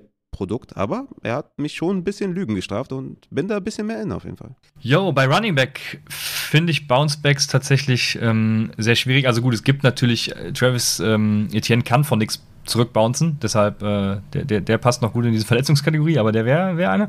Aber äh, ja, Bounceback finde ich schwierig, weil, äh, also welcher Running Back soll von einem schlechten Jahr zurückkommen? Es gibt zum Beispiel Miles Sanders, ne, der hatte jetzt äh, keinen Touchdown letztes Jahr, davon könnte er ähm, zurückbouncen, sage ich mal. Gibt ja aber auch viele, die sagen, Kenneth Gainwell im Receiving Game und so stech, äh, stechen da hart rein. Aber und Miles Sanders ist auch momentan, hat auch Hammy, ne? Hat auch Hamstring ist noch nicht ganz klar, ob er Woche 1 fit ist. Oh, da, die News ist mir tatsächlich neu. Das habe ich noch gar nicht mitgekriegt. Äh, sehr schön. Dann ist er natürlich kein Bounceback. Also ist er in Woche 2 ein Bounceback. Aber auch kein Bounceback, wo ich jetzt sagen würde, der bounced so krass zurück, dass er irgendwie in die Top 15 oder so. Also es ist ein sehr unsexy Bounceback irgendwie. Mm, ja, äh, Bounceback ist, ist natürlich, also was mir dann als erstes so ins, ins Auge kommt, sind natürlich Spieler, die verletzt waren, die Bouncebacken können von der Vorsaison. Mm, ja, okay. Nach dem Motto. Aber auch Derrick Henry hat ja in seinen acht Spielen, hat er ja komplett abgerissen. Deswegen habe ich ihn nochmal kurz untergebracht. Der war ja Running Back 4 per Game 2019, Running Back 3 per Game 2020 und 2021 war er Running Back 1 per Game. Ne? Hatte den zweithöchsten Opportunity Share, 27,4 Carries pro Spiel und 24,2 Points per Game. Ja, sagt ja schon alles, ne? Also der ist für mich Top 3 auf jeden Fall auch in meinen Rankings auf der Running-Position, den wollte ich mal kurz unterbringen. Und äh, J.K. Dobbins hat halt auch letztes Jahr nicht gespielt, hat er nur 2020 gespielt. Und wenn man sich da die Zahlen anschaut, muss man da ganz klar sagen, ab Woche 8, als sein Snapshare signifikant höher war, ne, 2020. Er hatte bis Woche 8 nur insgesamt 25 Carries, also da sieht man schon, ne, das war bis Woche 8 nicht viel. Und ab Woche 8 hatte, war er Running Back 9 overall und 13 per Game. Also ganz klar auf jeden Fall eine Steigerung. 2020 äh, hatte er auch 20 Runs über 10 Yards, 12 Runs über 15 Yards, hatte insgesamt 9 Touchdowns. Das ist natürlich die Frage, wie fit ist er in Woche 1? Receiving wird auf jeden Fall ein Fragezeichen sein, Targets werden ein Fragezeichen sein, weil Rushing Quarterbacks halt bedeutend weniger auf äh, Running Backs werfen, das ist einfach so und deswegen ist er natürlich jetzt, ähm, jetzt kein irgendwie Upside für Top 3, aber für Top 10 hat er auf jeden Fall Upside, deswegen J.K. Dobbins noch äh, mit untergebracht. Yo, ähm, ja, Ja, ja, J.K. Dobbins ist äh, spannend. Ich, während es bei den Running Backs irgendwie unsexy ist und schwierig, fand ich es bei den Wide Receivers total obvious, also offensichtlich. Ähm, neben Paris Campbell natürlich. Neben Paris Campbell ähm, habe ich Allen Robinson ja schon in einer ganzen Folge äh, lang behandelt, weil er ja mein, ich weiß gar nicht mehr, was es genau war, was, sogar mein potenzieller Wide Receiver 1 overall, nee, ich, ich weiß nicht mehr genau. Mhm, Aber auf jeden Fall habe ich Allen Robinson über Cooper Cup äh, den Case ja quasi gemacht und das ist natürlich einer meiner Riesen-Bouncebacks äh, dieses Jahr, weil ich glaube, mit Matthew Stafford, ähm, habe da schon einige Stats äh, genannt, wird es richtig geil. Also, ähm, äh, es ist ja der erste gute Quarterback auch, mit, mit dem er spielt, muss man sagen. Also, ich glaube, das, das kann richtig ja, knallen. Ja. Ähm, Allen Robinson, die, die, Rams, die stehen ja auch gerade auf ihn. Das, äh, gut, würde man natürlich bei jedem Spieler hören, also äh, Training Camps und so. Aber ich habe richtig Bock auf Allen Robinson bei den Rams, deswegen, ja. Wo hast du Allen Robinson? Wo habe ich Allen Robinson? Äh, ich habe versucht, mich, ich habe versucht, meine Euphorie zu bremsen. Er ist auf Wide Receiver 21 bei mir. Oh, da bin ich ja sogar höher. Ich habe ihn auf 17. also gut, er rutscht jetzt mindestens noch ein Spot höher, weil Michael Thomas auf 20 ist bei mir. Aber ja. ja. Ja, aber ist auch in einem Tier, in einem Tier mit Keenan Allen, Brandon Cooks und so. Das fängt bei 16 an, deshalb ja, kannst du auch ein bisschen höher schubsen. Ja, er ist der dritte in meinem Tier 4, also er ist relativ, echt relativ hoch. Also ja, Allen Robinson bin ich sehr hyped auf Seit 2017 war der Wide Receiver 2 der Rams immer mindestens Top 20. Ne? Also Woods hat ja auch 15,2 Points per Game, habe ich eben schon gesagt. Und wäre damit Wide Receiver 17 gewesen. Also der Floor ist ja schon mindestens Top 20 und Upside ist easy Top 10. Also Al Robinson versuche ich auch überall auf jeden Fall zu targeten. Ja, ich habe noch einen, den du wahrscheinlich auch haben wirst, jetzt vor allem nach der Preseason. Ja, ja okay. Juju, let's go. Genau, ja, dann, dann hau du was raus. Komm. Ist, er, ist, er, ist das? Ja, ja Juju, also na, jetzt, wo es sich immer mehr kristallisiert, dass er wirklich dann der krasse Wide Receiver 1 ist. Ich habe immer noch ja, meine Bedenken, weil go. ich nicht weiß, ob er diese Wide Receiver 1 Rolle tatsächlich geil ausfüllen kann, aber Nein. er geht in meinen Rankings halt auch noch, ich hatte ihn jetzt vor der Preseason auf 40, ich glaube, er hat genug gezeigt und es gibt genug Was? News, wo man sagen kann, oh. genau, ins höhere Tier mit dir zu Adam Thielen und so. Noch eins hoch. Mm, ja, da tue ich mich dann schon wieder schwer mit. Ne, ich glaube, in dem Adam Thielen-Tier ist er ganz gut aufgehoben, in den 30ern.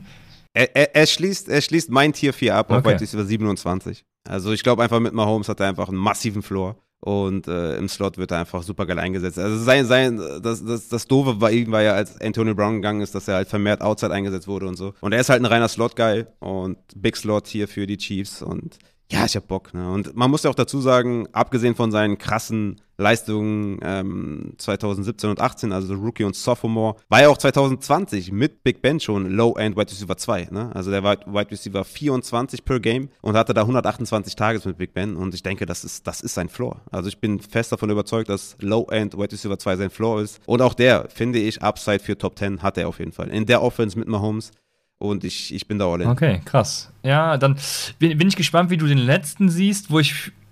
Ich wusste nicht, ob ich ihn nennen sollte, aber jetzt äh, tue ich es dann. Und zwar habe ich den in einem Tier mit so, ich sag mal, Unbekannten, wo ich nicht weiß, was passiert. Das führt natürlich die Andrew Hopkins und Julio Jones, die mhm. beiden führen das an, aber dann kommen noch Gabriel Davis, äh, Hunter Renfro, Amon Russell Brown und Jack London ist auch noch dabei. Und auch in diesem Tier ist Brandon Ayuk bei mir, weil ich tue mich schwer damit, Brandon Ayuk mhm. tatsächlich einen fixen Rank zu geben, weil ich glaube, seine Upside ist krass. Ähm, aber sein Floor mit Trey Lance, ähm, mit Shanahan, wie ihn der letztes Jahr schon angezählt hat und ja. so, ist aber auch gar nicht mal so krass. Deswegen, ah, schwierig. Was sagst du zu dem? Ich hab Bock. Also ich, ich versuche den auf jeden Fall überall zu draften. Ähm, ich habe ihn jetzt auf White Receiver 35 wo hast du ihn? Ähm, ja, 45 ist das dann bei mir. 45, boah, okay, ich bin schon wieder höher. Was ist denn da los, Junge? Ähm, er, er, wird volatil sein. Ich glaube, so viel können wir festhalten. Ne? Er wird kein Spieler sein, den ich unbedingt jede Woche starten möchte, aber er hat auf jeden Fall Upside und er wird gute Wochen haben. So viel kann man auf jeden Fall sagen. Es kommt natürlich mal darauf an, wie ist die Liga ausgerichtet. Ne? Gibt es vielleicht für Big Plays Punkte oder ähm, sonstiges. Für, in PPA zum Beispiel wäre jetzt nicht so das brillanteste Target, ne? Ähm, weil ich glaube, dass er eher über die Big Plays kommt, statt über die Receptions. Aber Brandon Ayuk finde ich mit Trey Lance, Trey Lances Arm, ähm, hat er auf jeden Fall Upside und könnte einige Big Plays verursachen und es stimmt schon, der Floor ist halt nicht so groß, weil Shanahan und was macht er mit ihm und dann noch Debo, die können auch das ganze Spiel einfach auch nur laufen, haben sie auch schon gemacht. Also von daher ist der Floor nicht so hoch, aber Brandon Ayuk hatte viel Upside und deswegen äh, versuche ich ihn überzubekommen tatsächlich, weil der auch momentan echt günstig ist. Ne? Du musst ihn quasi auch nicht an meinem Spot draften, du kannst auch noch eine Runde warten. Ähm, wenn er jetzt nicht ein absoluter My Guy ist, äh, kannst du auch noch gerne warten. Also natürlich bei euren krassen My Guys pickt ihr halt, wo ihr haben wollt. Aber bei dem Ayuk würde ich dann auch schon eher die ADP spielen als jetzt mein Board quasi. Ja, Mensch, das würde uns direkt zu äh, äh, Bordspielen und so zur, zur nächsten Rubrik leiten, wenn du kein Tight End äh, Bounceback hast. Ja, ich ich habe keinen. Ach so, nee, nee. Mann, ey, wir müssen die Tight Ends ein bisschen mehr respektieren. Ja. Vor allem, weil du die ja jetzt auch im Upset Bowl drin hast, äh, was ich immer noch nicht glauben kann. Was für ein Tight End soll denn backbouncen? Ja, Hunter Henry, äh, Jonu Smith, Robert Tonyan, Logan Thomas. Aber das Smith. bleiben dann ja trotzdem Replacement-Level Titans. Also es bounced ja jetzt keiner back in die Top 8. ja, das ist ja das Problem mit Titans, weswegen ich die ja auch nicht spielen würde. Aber ähm, nehmen wir doch TJ Hawkins. Das könnte, ja, das passt. Overall finde ich passt, ne? Oder nehmen wir einen äh, Cole Komet der über sein Volume kommen könnte und mit Sicherheit Top 8. Ja, von was soll der denn backbouncen? Der hat ja noch kein geiles Jahr. Aber ich sehe, klar, also die, die Upside ja, ja, bei dem ist auf jeden Fall mega. Um, ja. Wie ist denn George Kittle letztes Jahr gefindigt? Das weiß ich gerade gar nicht. Der war, war der schlecht? Ja, ne? George Kittle, finde ich, ja, der war ja verletzt, deswegen ist das, finde ich, halt immer nicht so aussagekräftig, meiner Meinung nach. Deswegen beziehe ich mich auch immer gerne ja, auf Points per Game. Kann man eben äh, gucken, ich glaube, Targets per Game waren eh schon super schlecht. Ja, siehst du, George Kittle als Bounceback. George Kittle hatte ja nur 6,7 Targets per Game. Also war immer noch Top 5 unter allen Titans, aber halt für einen für den Kittel war es jetzt nicht hoch und er war per Game tatsächlich Titan 4. Also so fair muss man sein. Ja, okay, das ist auch wieder kein Bounceback, ne? Hatte ich schlechter in Erinnerung irgendwie. Mensch, das Jahr ist schon so lange her. Ja, overall war er definitiv ja. schlechter. Ja, okay. Dann haben wir auf jeden Fall Titans genannt, so, die, die backbouncen können. Ja, auf jeden Fall. Und Kann uns keiner was sagen. So ist es. Und wir kommen zu den, der letzten Rubrik, das sind die Draft-Mistakes, beziehungsweise geht es ein bisschen um Draft. Und ja, was kann man für Fehler am Draft Day machen, Raphael. Ja, sollen wir mal jeweils einen machen oder soll ich alle aufzählen? Ja, komm, wir machen jeweils einen, ja. Okay, ja, also ich meine, Punkt Nummer eins ist natürlich Know Your League Settings, wissen wir alle. Ne? ist ein bisschen lame, aber es ist halt wirklich wichtig, ne? Know Your League Settings. Vielleicht kann man das direkt mit einem anderen Punkt in Verbindung bringen, mit äh, macht Mock Drafts auf jeden Fall bevor ihr in euren Draft geht. Äh, am besten auch, könnt ihr direkt bei Sleeper eure Liga anklicken und da den Mock äh, drücken. Ne? Ihr müsst nicht einfach einen neuen Mock starten oder so, die, die Settings bearbeiten. Könnt einfach in eure Liga gehen und da auf Mock äh, drücken. Und vor allem macht den Mock Draft dann auch mit eurer Pick-Position. Ne? Das erlebe ich auch ganz oft, dass, dass Leute mir irgendwie schreiben, keine Ahnung, schicken mir einen Mock und so und sagen, ja, ich pick aber eigentlich an 11 und so. Und ja, dann, dann geh auf die 11. Ne? Wenn du an 11 pickst, dann, dann macht macht es keinen Sinn. Also ihr müsst auf jeden Fall vorbereiten, ihr müsst eure League-Settings kennen. Ist es Superflex, ist es PPR, ist es Half-PPR, ist es äh, letztjähriges Upside Boss Scoring, ist es diesjähriges Upside Boss Scoring. Wir müssen neue Namen finden. Und deswegen ist das auf jeden Fall ein wichtiger Punkt. Neue League Settings, macht Mock Drafts. Es ist sehr, sehr wichtig, ein Gefühl zu bekommen. Sogar ich, okay, ich will mich jetzt nicht irgendwie hochstellen oder so, aber ich beschäftige mich ja viel mit Fantasy, sagen wir mal so. Selbst ich musste, musste einen Mockdraft machen, um einfach ein Gefühl zu bekommen, wie verschiedene Spieler gehen und äh, da einfach, äh, ja, zu dann im Draft nicht überrascht zu sein oder so. Ne? Deswegen macht Mockdrafts und äh, das ist ein wichtiger Punkt, neue League Settings. Ja, genau, äh, die beiden Punkte habe ich auch ganz zu Beginn. Und der nächste Punkt, der so ein bisschen an die Mockdrafts, ADP und so anschließt, ist Spiel das Board, habe ich es mal genannt. Also sei dir bewusst, ähm, mhm. welche Picks gerade Value sind und hab auch deine Rankings halt daneben. Ne? Ist, ist egal, welche Rankings du nimmst, ob du jetzt einfach vorgefertigte nimmst oder ob du, äh, am besten ist natürlich immer die eigenen daraus zu machen. Also ähm, äh, ich glaube, äh, ja, du hast ja auch äh, Excel-Sheets hochgeladen, deswegen da kann man ja überall alles verschieben, wie man lustig ist. Bei mir kann man, oder ihr könnt euch ja eine eigene Spalte hinzufügen. Bei mir ist das vorne in der ersten schon drin, da kann man einfach ein X machen, wenn der gedraftet wurde. Also ähm, bei Sleeper ist es zum Beispiel so, ne? Also macht, streicht alles durch auch, das ist wichtig, das vergesse ich selbst auch oft in, in den Drafts und verliere dann irgendwann den Überblick und äh, dann geht's aus dem Bauch raus und das ist nicht gut. Ähm, und es ist dann eben auch wichtig, nicht darauf hereinzufallen, dass Elijah Moore in Sleeper zum Beispiel Wide Receiver 85 gefühlt ist, weil in jedem Mock-Draft oder jedem Bestball-Draft, den ich gemacht habe, ähm, ging Elijah Moore irgendwann in der siebten Runde und ich dachte mir, äh, okay, der war auch noch da. Ne? Das ist ganz wichtig. Hm. Ja. ja. ihr könnt auch einfach die, die Zeile durchstreichen. Also wenn ihr ja. ein Excel-Sheet habt, dann müsst ihr kein X machen macht einfach, markiert die Zeile und löscht die Zeile.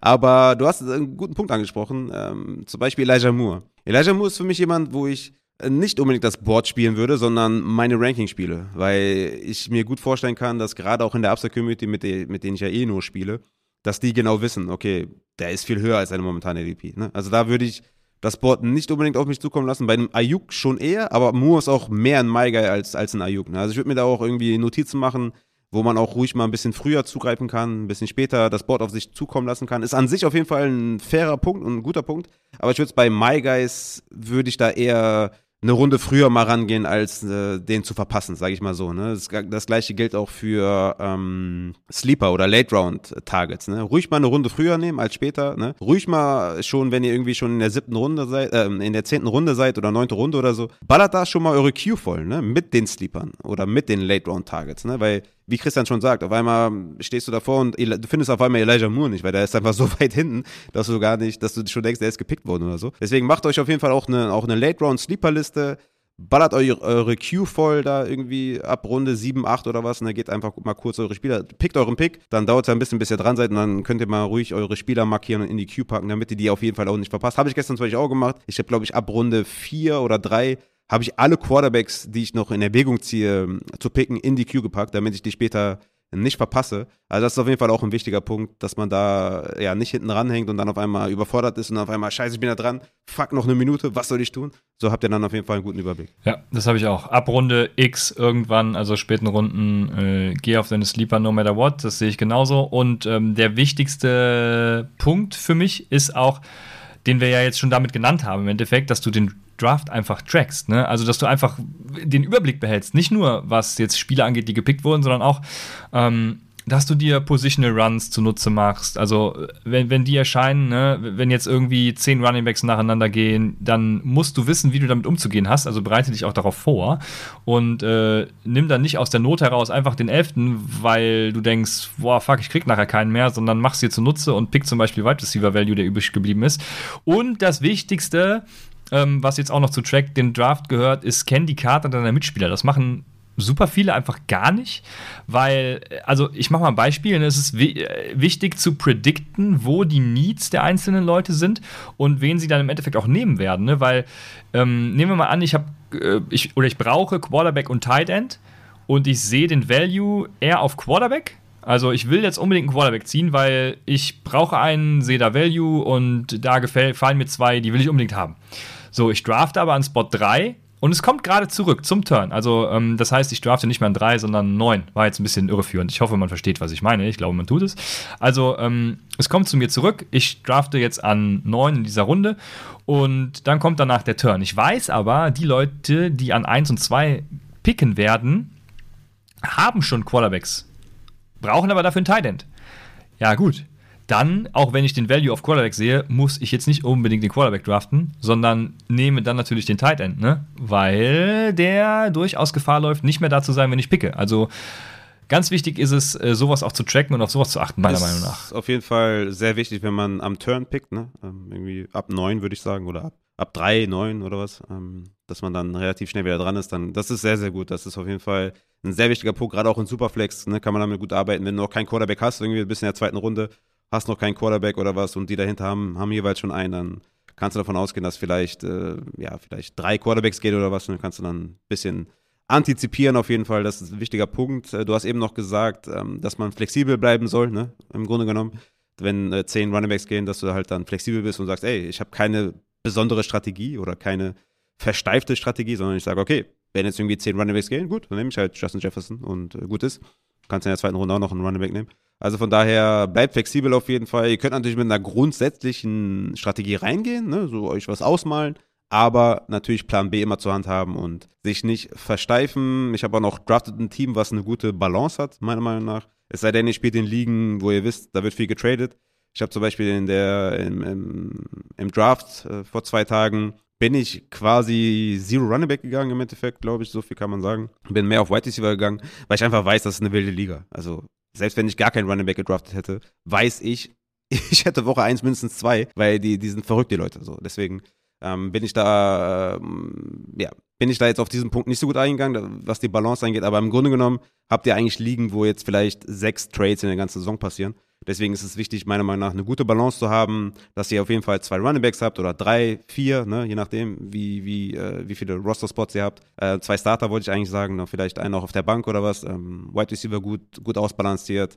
Vielleicht auch je nachdem, wie das Team oder wie eure Liga ist, ne, vielleicht auch zwei Quarterbacks. Es ist nicht der präferierte Weg, meiner Meinung nach. Aber wenn halt irgendwie 32 Quarterbacks vom Board gehen, dann solltest du wahrscheinlich auch einen zweiten haben. Ähm, ne? Also auf jeden Fall darauf vorbereitet sein, eine gute Balance haben im Team, der Liga sich anpassen auch ein bisschen, ist, ist wichtig, meiner Meinung nach. Auf jeden Fall.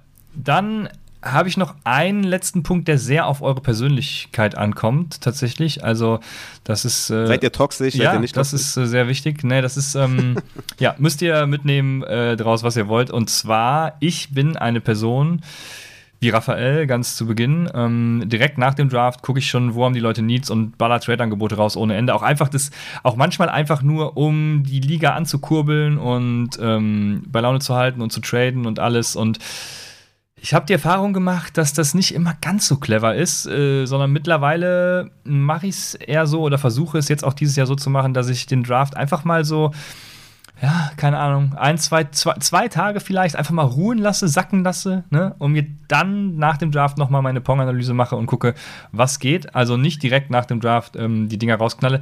Da kommt es natürlich sehr auf eure Befindlichkeiten an, wie ihr so drauf seid, aber das habe ich für mich so halt mitgenommen. Und so ist es auch eben wichtig, Draft-Mistakes und so. Ähm, guckt, was habt ihr falsch gemacht, wie ist so eure Persönlichkeit und äh, werdet dadurch besser. Also probiert viel aus auf jeden Fall. Das habe ich für mich so festgestellt und euch geht es mit vielen Aspekten wahrscheinlich genauso. Ja, so ist es. Ich bin ja ein aggressiver Trader, wie man vielleicht weiß. Ich habe auch ähm, direkt nach dem Draft direkt Angebote rausgeschickt, weil ich habe mir angeschaut, wo ist der Need bei, bei den Quarterback-needy Teams, ne, ist ein Superflex mit, mit altem Upside-Ball-Scoring und ähm, habe direkt Angebote rausgeschickt. Und wie gesagt, den ersten Trade gestern schon gemacht. Also da ähm, bin ich relativ aggressiv. Ihr könnt das ja mal ausprobieren und äh, ob ihr da irgendwie so schnell nach dem Draft schon sicher seid, wo vielleicht eure Needs sind oder Needs der anderen. Vielleicht seid ihr ja da schon irgendwie ein bisschen abgeklärter und ein bisschen äh, mehr Veteran als jetzt irgendwie Rookie. Dann kann man das, glaube ich, besser machen. Ne? Aber ähm, ist, glaube ich, eine gute Sache, wenn man schon fit ist und vielleicht der Erste ist, der ein Angebot schickt, als irgendwie äh, nicht der Erste zu sein und dann irgendwie ein Needy-Team, äh, also mit einem Needy-Team keinen guten Deal gemacht zu haben, ne? weil dann guckt ihr in die Röhre und denkt euch, Mann, hätte ich ja genauso machen können. Deswegen seid fit, seid schnell. Ich habe noch zwei Punkte. Einer ist, äh, macht keine Homer-Picks. ne? Also Christian ist ja jetzt irgendwie Fan von den Cardinals und äh, der sollte jetzt Hopkins nicht in der dritten Runde nehmen, nur weil der Cardinals-Fan ist. Ne? Also ist ganz, ganz wichtig. Also wenn in euren Rankings, also wenn Christian jetzt in seinen Rankings Hopkins auf der 10 hat, auf White Receiver 10, dann kann ihn auch auf White Receiver 10 picken. Aber er sollte das nicht tun, nur weil er Cardinals-Fan ist. Macht euch eure Rankings äh, hoffentlich objektiv, guckt euch eure Spieler an und, und vergesst auf jeden Fall, dass ihr Fan von einem Team seid. Von einem Team seid. Äh, Homer-Picks sind mit das Schlimmste, was es gibt und äh, sind sehr kostbar vor allem. Deswegen äh, vermeidet diesen großen Fehler. Ich habe noch einen letzten Punkt und das ist, achtet auf Bye-Weeks in Superflex. Ich sage ja immer, ihr braucht drei Starting Quarterbacks. Wenn alle drei irgendwie in Woche 9 Bye-Week Bye haben, dann ist ja irgendwie, äh, die Pointe ist dann irgendwie, ne? ist dann irgendwie kaputt des dritten Starting Quarterbacks. Deswegen stellt euch da kein Bein, was die Bye-Weeks angeht. In Superflex mit euren Quarterbacks seid ihr auf jeden Fall äh, flexibel, dass der eine in Woche 10, der andere Woche 8, der andere Woche 14, damit sich da alle gegenseitig aushelfen können und nicht irgendwie alle am selben Tag oder vielleicht auch nur zwei in derselben Woche Bye-Week haben. Das ist, das ist nicht förderlich. Yo, ja, ähm, ich denke, dann haben wir noch Draft-Tipps an die Hand gegeben. Die ersten Drafts starten ja auch jetzt. Ich habe im Upside Bowl schon gesehen. Ich glaube, morgen startet schon der erste. Ich hoffe, die Tipps und Tricks kommen vorher noch. Also äh, stay tuned. Tipps und Tricks wird es auf jeden Fall geben. Und ja, All Drafts starten. Es gibt Draft-Tipps. Es gab noch äh, einiges mehr. Und ich hoffe, es war wie immer lehrreich und hilfreich und hat euch was gebracht. Und wir hören uns dann. Ah, eine Sache muss ich noch sagen bei den, äh, bei den Trade-Verhandlungen ist natürlich immer Respekt über allem. Ne? Also das haben wir vielleicht vergessen zu erwähnen.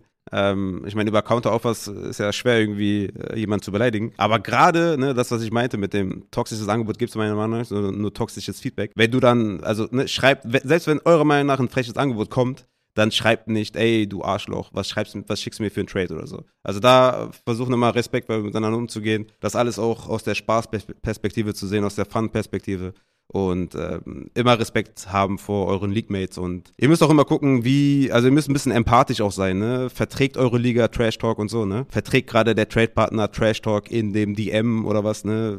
So, ihr müsst schon ein bisschen drauf achten, wie ist vielleicht der andere eingestellt, ist er vielleicht ein bisschen sensibel, ist der andere ein bisschen, äh, ja, ist, ist der irgendwie wie soll ich sagen, hat er eine raue Art, äh, kann man mit der rauen Art umgehen und so weiter. Ne? Also deswegen, äh, das ist auch ganz, ganz wichtig, so empathisch zu sein einfach, ne? insgesamt. Ein hervorragender Abschluss für diese Folge und damit verabschieden wir uns, sagen bis nächste Woche bei Upside, dem Fantasy Football Podcast.